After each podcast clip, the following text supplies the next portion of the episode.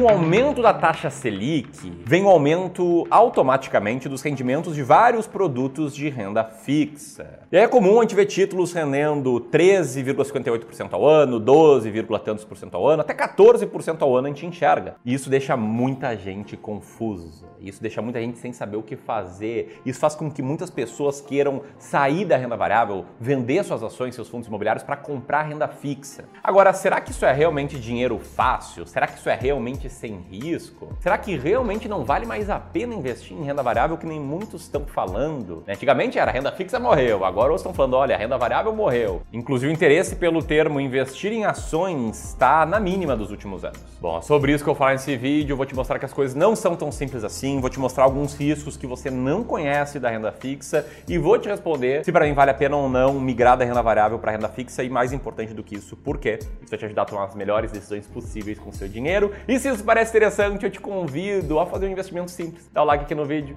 teu like faz que esse vídeo chegue a mais e mais pessoas, e assim mais pessoas tenham acesso a um conteúdo sério sobre o tema.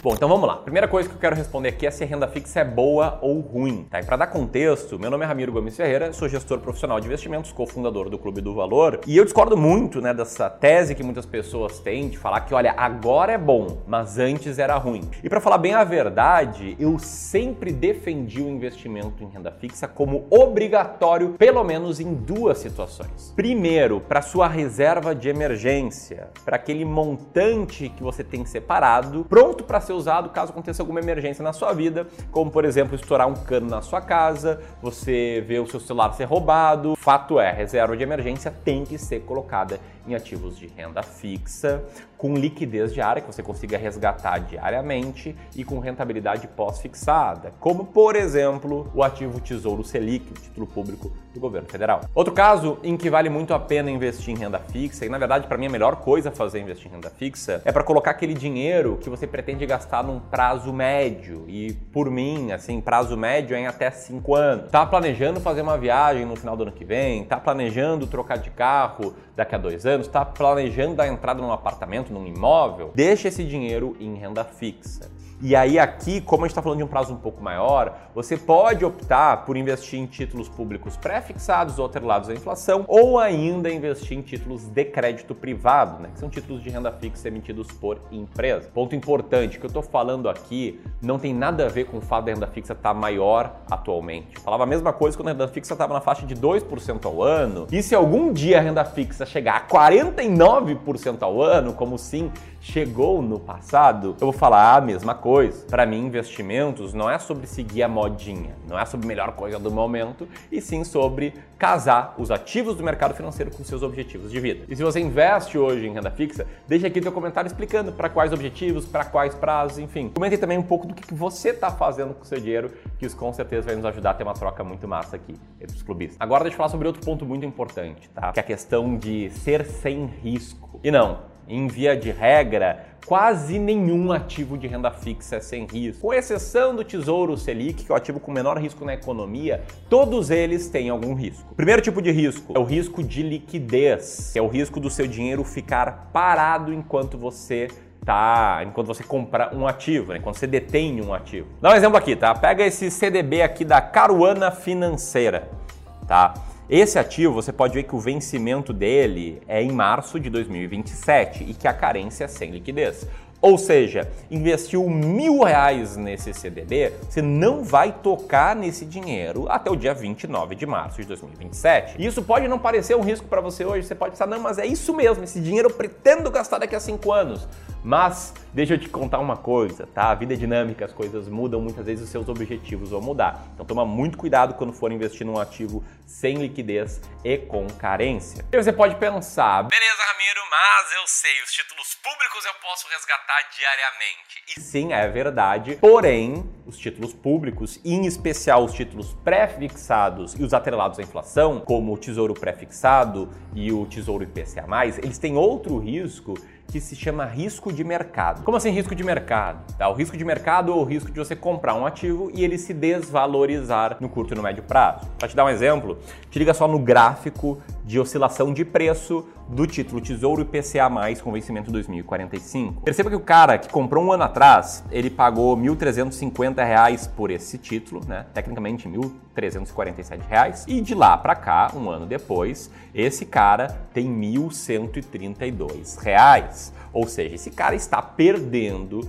dinheiro. Significa que ele vai perder dinheiro? Não. Se ele mantiver esse título até o vencimento, ele vai receber exatamente aquilo que a taxa que ele pagou foi contratada. Porque existe uma relação inversamente proporcional entre preço e taxa dos títulos públicos. Então o que aconteceu? Tá, um ano atrás, esse camarada que comprou o título para receber IPCA mais 4,05%. Porém, as coisas pioraram nesse ano os investidores começaram a ver, opa, peraí, o Brasil não é tão seguro assim, eu não vou receber só 4% ao ano acima da inflação para ter um título público, eu não aceito isso. Então eles pararam de comprar, a demanda diminuiu e, consequentemente, o preço caiu.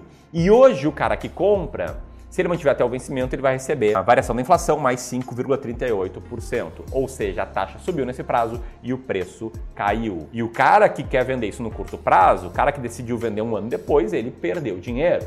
Sim, renda fixa não é renda para cima, tá? E nem todo mundo percebe isso. Não à toa, os títulos públicos acumularam uma queda de até 17,7% no ano de 2021. E antes que você pense que esse é o último risco, não, temos um terceiro risco que é o risco de crédito, que é a possibilidade de inadimplência por parte do emissor. Esse risco, ele é praticamente nulo em títulos públicos do governo federal, porque no limite se der uma ruim, o governo vai imprimir moeda, vai lançar novos títulos e o governo federal nunca deu calote na dívida interna. Porém, esse risco é forte em títulos de crédito privado, né, como CDBs, LCIs, LCAs. E aqui entra um ponto bem importante. Tá, existe um negócio chamado FGC, que é o Fundo Garantidor de Crédito, que é uma instituição que participam todos os bancos praticamente, em que eles garantem que vão te ressarcir até 250 mil reais caso você tenha um título emitido por um banco que quebre. Eles ressarcem produtos como depósitos à vista, depósito na poupança, LC,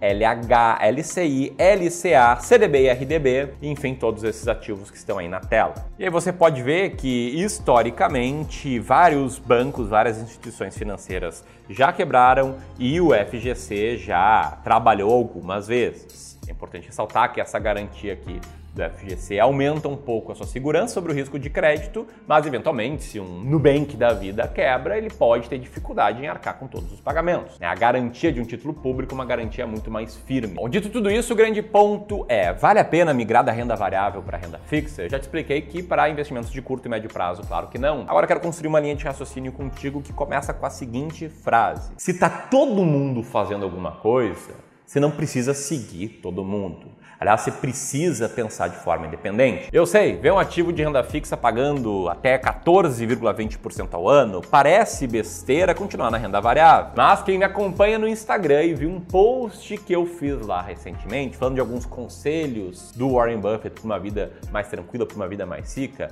você viu lá que um dos conselhos era justamente pensar de forma independente. Pensar de forma independente significa não seguir a manada, significa tomar suas próprias decisões com base na sua própria situação. Pensar seguindo a manada faz com que você consistentemente compre na alta e venda na baixa. Por quê? Porque a manada estava interessada em investir em ações quando a bolsa estava a 130 mil pontos. Que é óbvio, não era nenhuma garantia de que a bolsa ia cair. Porém, essa mesma manada, agora, quando a bolsa chegou a bater 105, 106 mil pontos, muitas dessas pessoas venderam bolsa para comprar renda fixa pagando mais. Ou seja, elas compraram na alta e venderam na baixa. E investir assim não vai dar certo. E aí me posicionando, para mim no longo prazo, sim, é essencial ter participação em negócios, é essencial ter investimento em ações. Te liga só nesse gráfico. Ele mostra a evolução da bolsa de valores brasileira no longo prazo, já descontado da inflação, comparando com a renda fixa. E a bolsa, entre trancos e barrancos, rendeu mais para o longo prazo. Mais do que isso, te lembra dessa manchete que eu te mostrei? Lá do ano de 1998, o dia em que a renda fixa passou a pagar 49% ao ano. Sim, o Tesouro Selic pagava isso. Sabe o que tinha acontecido naquela época? A bolsa tinha caído 65% na véspera dessa capa de jornal. E de lá para cá, o que, que aconteceu?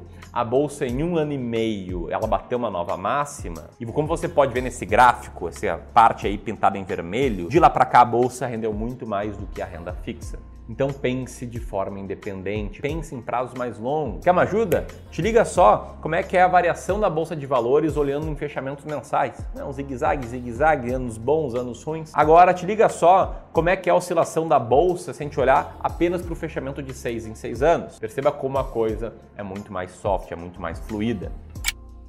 Então a grande conclusão é: entenda o seu perfil, entenda os seus objetivos e para o longo prazo defina ter mais ou menos peso em ações de acordo com o seu perfil e com o seu objetivo. Se você gostou, se inscreve no canal, clica no sininho e até a próxima.